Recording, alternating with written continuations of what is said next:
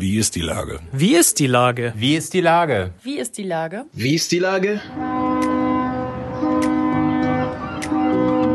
Der fast tägliche Podcast mit Lars Meyer.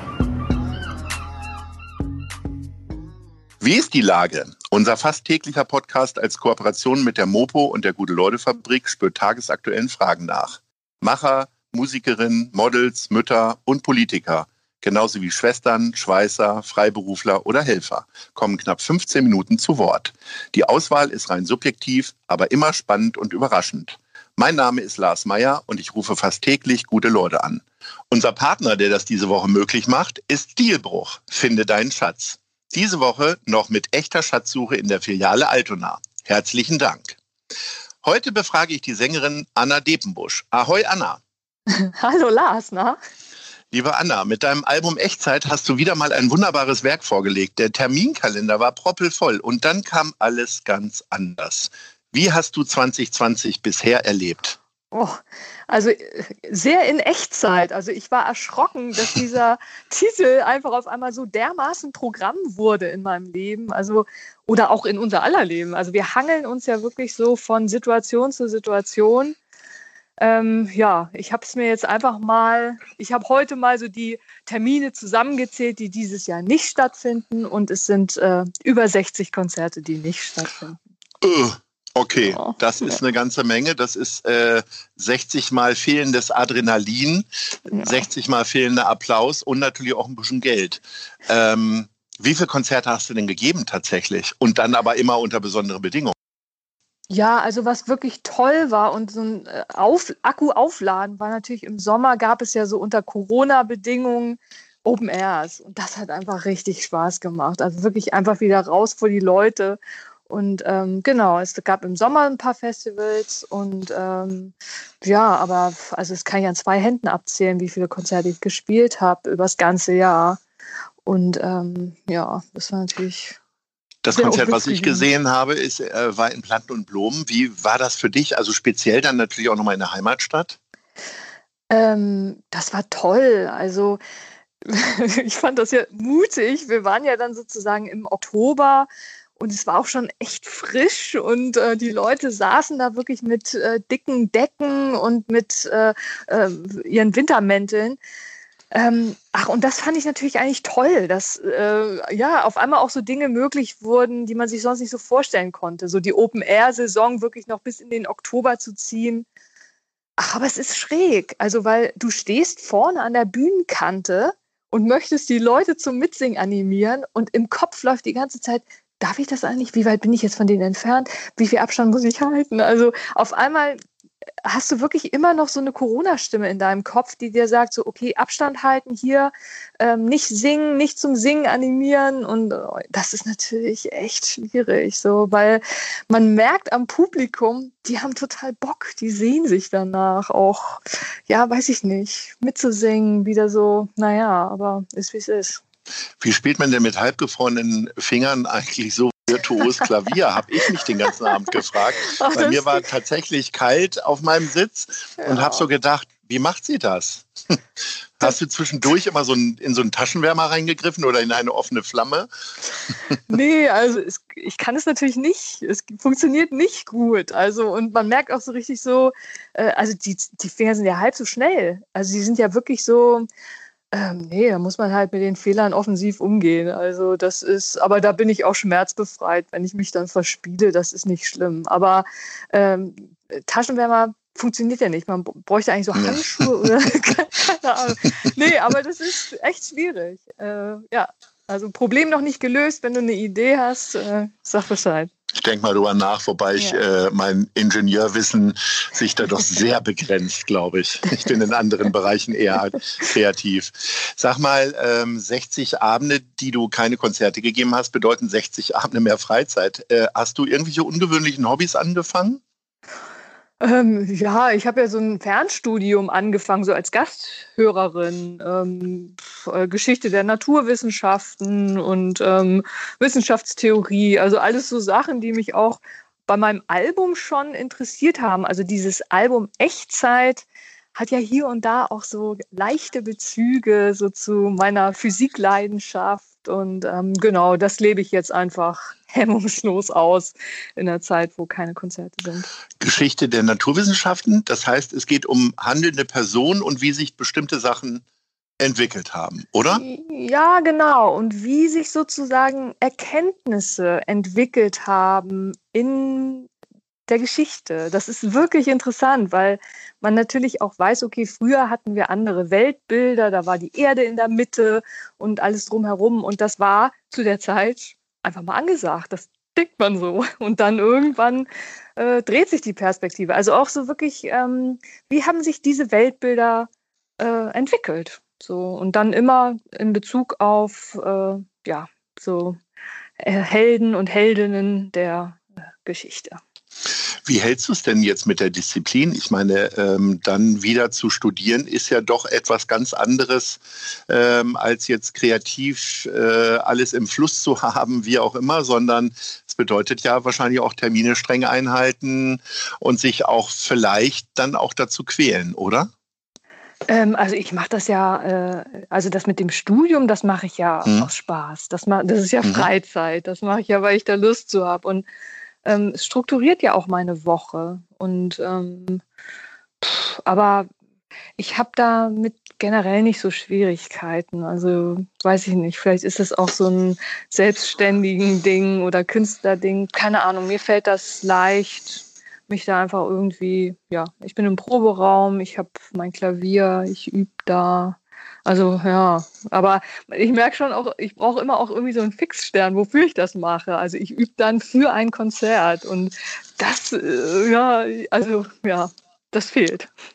Äh, du hast gerade Selbstständigkeit angesprochen. Du hast dich ja quasi mit dem Album auch äh, auf eigene Füße gestellt, also auch Vertrieb und so weiter und so fort. Ähm, mhm.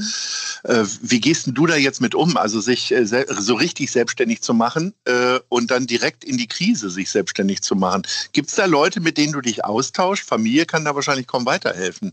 Gibt es da so ja. Business Angels oder so? Ja, auf jeden Fall. Also ich bin da ganz froh, dass ich halt hier äh, ja, in Hamburg bin, weil es natürlich tolle Kollegen gibt, die das auch schon gemacht haben. Also ich habe mein äh, eigenes Label gegründet und ähm, kann mich da austauschen mit Leuten. Und ähm, ja, das genieße ich sehr. Ich äh, bin immer noch froh über die Entscheidung, aber es ist jetzt schon eine harte Prüfung. Aber ich bin wirklich äh, froh, dass ich jetzt so mein Ding machen kann, mein Label habe und äh, ja, das macht mir auch Spaß.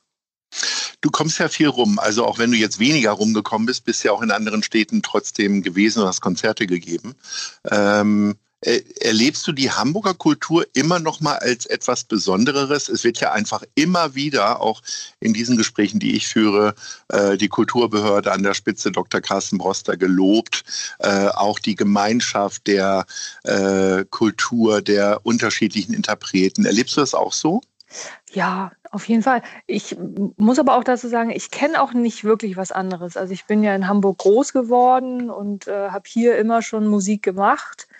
Ähm, aber ich habe das Gefühl, wir sind eine tolle Szene und ähm, deswegen, also müssen wir auch echt dafür sorgen, dass die auch im nächsten Jahr noch toll ist und vielfältig und bunt und ähm, ja, aber ich genieße das so sehr, dass ich hier äh, ganz nah dran einfach wirklich eine tolle Musikszene habe, die vielfältig ist und ähm, auch ja, sich gegenseitig auch so trägt, habe ich das Gefühl. Fördert die viele Freizeit? Du sagst ja selber, du übst viel, brauchst aber eigentlich einen Fixstern. Fördert das die Kreativität oder hemmt das gerade so? Ich erlebe das so, dass viele am Anfang erstmal total gehemmt waren und jetzt tatsächlich so die Phase ist, wo viele sagen, okay, hilft ja nichts, äh, ich mache jetzt mal. Also an Mike Hunterreit bringen jetzt gerade ein Album raus, äh, was so sehr unter Corona-Einfluss steht. Und viele andere Künstler, glaube ich, sind jetzt gerade auch am Machen und gucken, wie sie die vielen Lücken füllen können. Wie ist das bei dir? Gibt es ein Corona-Album?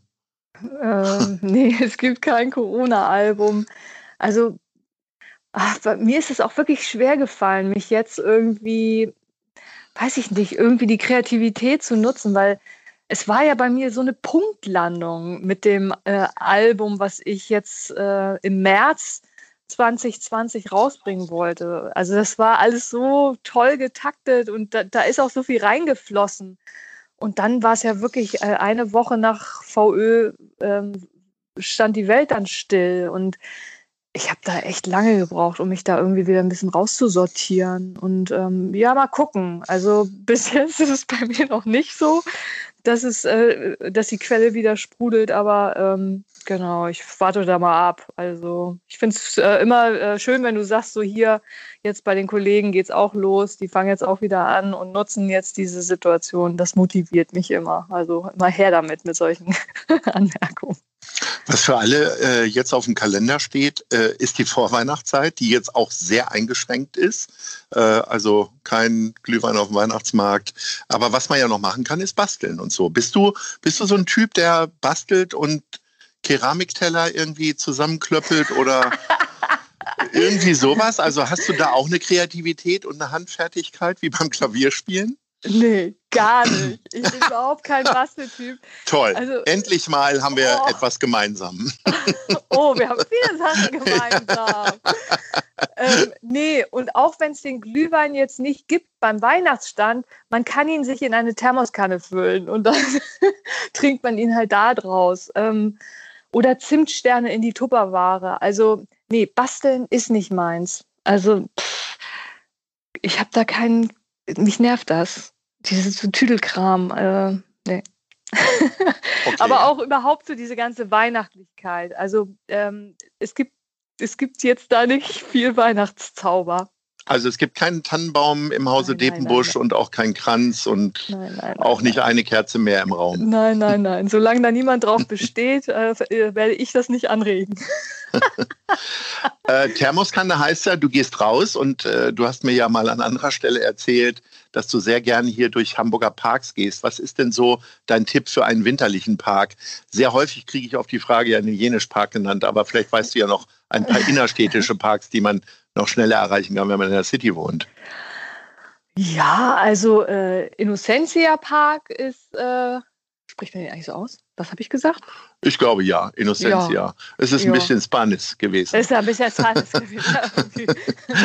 nee, da ist es schön. Was ich ja auch toll finde, ist, das ist aber ein ganz kleiner Park, äh, am mhm. Weiher, da von der Gertigstraße. Oh Weiher. Den kenne ich gar nicht. Am Weiher. Deswegen Gedächtnis, weil ich da meinen ersten Eisvogel gesehen habe. Ich beobachte ja sehr gerne Vögel und ähm, da fing es so an, dass auf einmal so was Türkises an mir vorbei sauste und ich dann dachte, ähm, was ist das denn? War das jetzt eine Plastiktüte oder war es doch genau. ein Vogel? War, war das Müll oder? ähm, ja, und so kam es dann auch, dass ich äh, auf Eisvogelsuche in Hamburg gegangen bin. Und ähm, genau, der erste Eisvogel war am Weiher. Das ist da bei dieser äh, ja, äh, Gärtnerstraße. Und hast dann ja, und hast dann ja ähm, tatsächlich auch gleich einen Song darüber gemacht, offensichtlich. Also es gibt den Titel Eisvogelfrau genau. auf deinem Album, sodass wir jetzt quasi vom Anfang wieder ans Ende kommen äh, mit deinem Album Echtzeit. Ähm, wie ist denn so der Verlauf dann dieses Albums? Also ähm, kann man das jetzt nochmal auffrischen oder was passiert da jetzt mit? Ähm, also das Album, das will noch auf die Bühne. Das heißt, ähm, ich will auf jeden Fall weiter an diesem Live-Programm üben und proben. Das mache ich auch hier am Klavier, weil das ich habe immer das Gefühl, dass sich die Lieder auf der Bühne, da werden die fertig und da, da kann ich sie dann auch irgendwie abschließen oder weiß ich nicht. Also so im luftleeren Raum einfach nur ein Album veröffentlichen und dann ist es sozusagen nicht äh, publikumserprobt, das äh, gilt nicht. Insofern, ja, ich bin äh, drauf und dran, immer noch das Echtzeit-Live-Programm ähm, tourfertig zu machen wann auch immer liebe, diese Tour sein wird. Liebe Anna, allein aus Eigennutz wünsche ich mir sehr, dass wir Echtzeit alle nochmal live auf der Bühne sehen können. Wann auch immer, Hauptsache relativ zeitnah. Ich wünsche dir eine wunderbare Weihnachtszeit ohne Weihnachtsbäume und ich hoffe, wir sehen und hören uns bald wieder. Ahoi. Das hoffe ich auch. Bis bald. Tschüss. Tschüss. Dieser Podcast ist eine Produktion der Gute-Leute-Fabrik und der Hamburger Morgenpost.